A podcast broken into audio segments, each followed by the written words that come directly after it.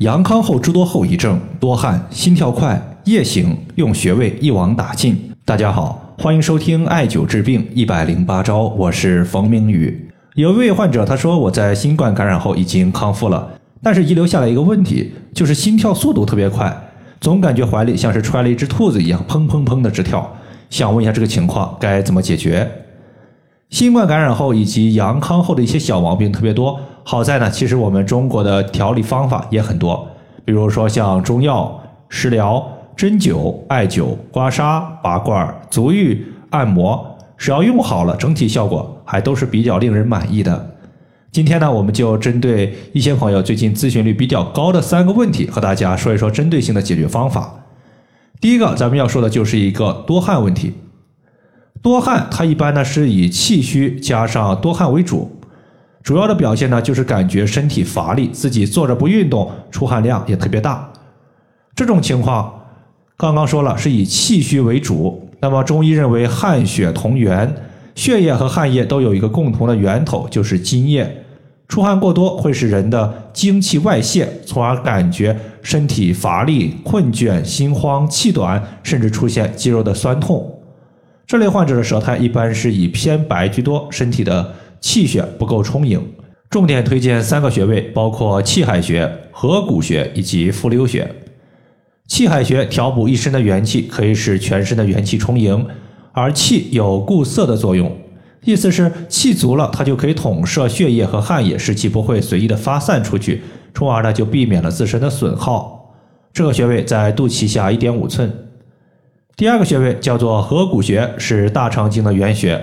大肠和肺为表里关系，两者荣辱与共。而肺主皮毛，艾灸合谷穴可以使皮肤的毛孔致密，毛孔的开合正常，这样毛孔在关闭的状态下就不容易出现汗液的流失。这个穴位呢，当我们把一只手的食指和大拇指成九十度，另一只手把它的大拇指的手指横纹压在虎口上面，那么指尖所对的点就是合谷穴。第三个叫做复溜穴，是肾经的母穴，有温阳利水、调理多汗、盗汗，它是主要的穴位之一。复溜穴顾名思义，就是让停滞不前的流水再次流动。水液不流动了，那么体内的水液它就失调了，汗液进出就会异常，容易出现多汗的问题，或者说水肿的问题。水液在体内的运行恢复正常了，那么多汗的情况就逐步消失了。这个穴位在太溪穴上两寸。那么太溪穴是在足内踝的最高点和脚后跟连线的二分之一。第二个情况呢，叫做心跳快，感觉怀里像是揣了一只小兔子一样，心脏砰砰砰的乱跳。如果我们把小兔子按住，让小兔子不再乱蹦乱跳了，是不是心脏的一个跳动过快就缓解了呢？那么在这里推荐第一个穴位叫做伏兔穴。伏兔穴意思就是说把这只兔子给按住，让它不要乱蹦。从字面意思就能看出来，它对于心率过快是有调节作用的。这个穴位在大腿的前面髌底上六寸，那么髌底指的就是我们的膝盖。在四种学科记载有“心胸寻内关”这句话，意思就是心脏和胸部的不舒服都可以用内关穴来解决。那么心跳过快肯定属于是心脏和胸部的不舒服，故而呢可以用内关穴。这个穴位在手腕横纹上两寸，两条大筋之间。最后一个情况，我们要说的就是一个半夜易醒的问题。这个情况呢，不单出现在成年人身上，小孩子的一个咨询量也非常多。今天我们重点说的就是小孩子频繁易醒。此类患者呢，有一些他可能去医院做了检查，医生说是心肌受损。其实呢，我看到不少的小孩子，他都伴随有一个舌尖发红的问题。我们都知道，舌尖它归属于心肺。舌头两侧归属于肝胆，舌后是我们的肾，舌头中间是脾胃。如果舌尖发红是热症，那么结合起来，舌尖红它就是一个心火旺盛。在这里呢，需要清心火，滋养阴液，可以重点艾灸劳宫穴以及三阴交穴。劳宫穴在人的手心儿，我们白天有空的时候就可以微握拳进行掐按。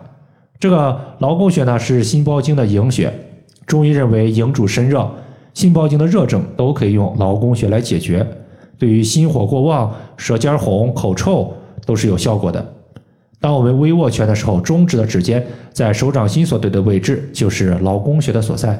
最后一个穴位叫做三阴交穴，它是我们下肢三条阴经的交汇处。阴经可以有效的滋养气血，而气血是阴液的一部分。阴液气血充盈，它有灭火的效果。如果说兴奋失眠为阳，安静入睡就为阴。频繁夜醒，它多半也是身体的阴液无法完全遏制阳气。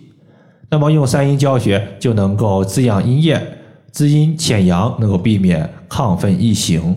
这个穴位在足内踝最高点上三寸。以上就是我们今天针对。大家常问的多汗、心跳过快以及夜醒的情况，它的调治方法就和大家分享这么多。如果大家还有所不明白的，可以关注我的公众账号“冯明宇艾灸”，姓冯的冯，名字的名，下雨的雨。感谢大家的收听，我们下期节目再见。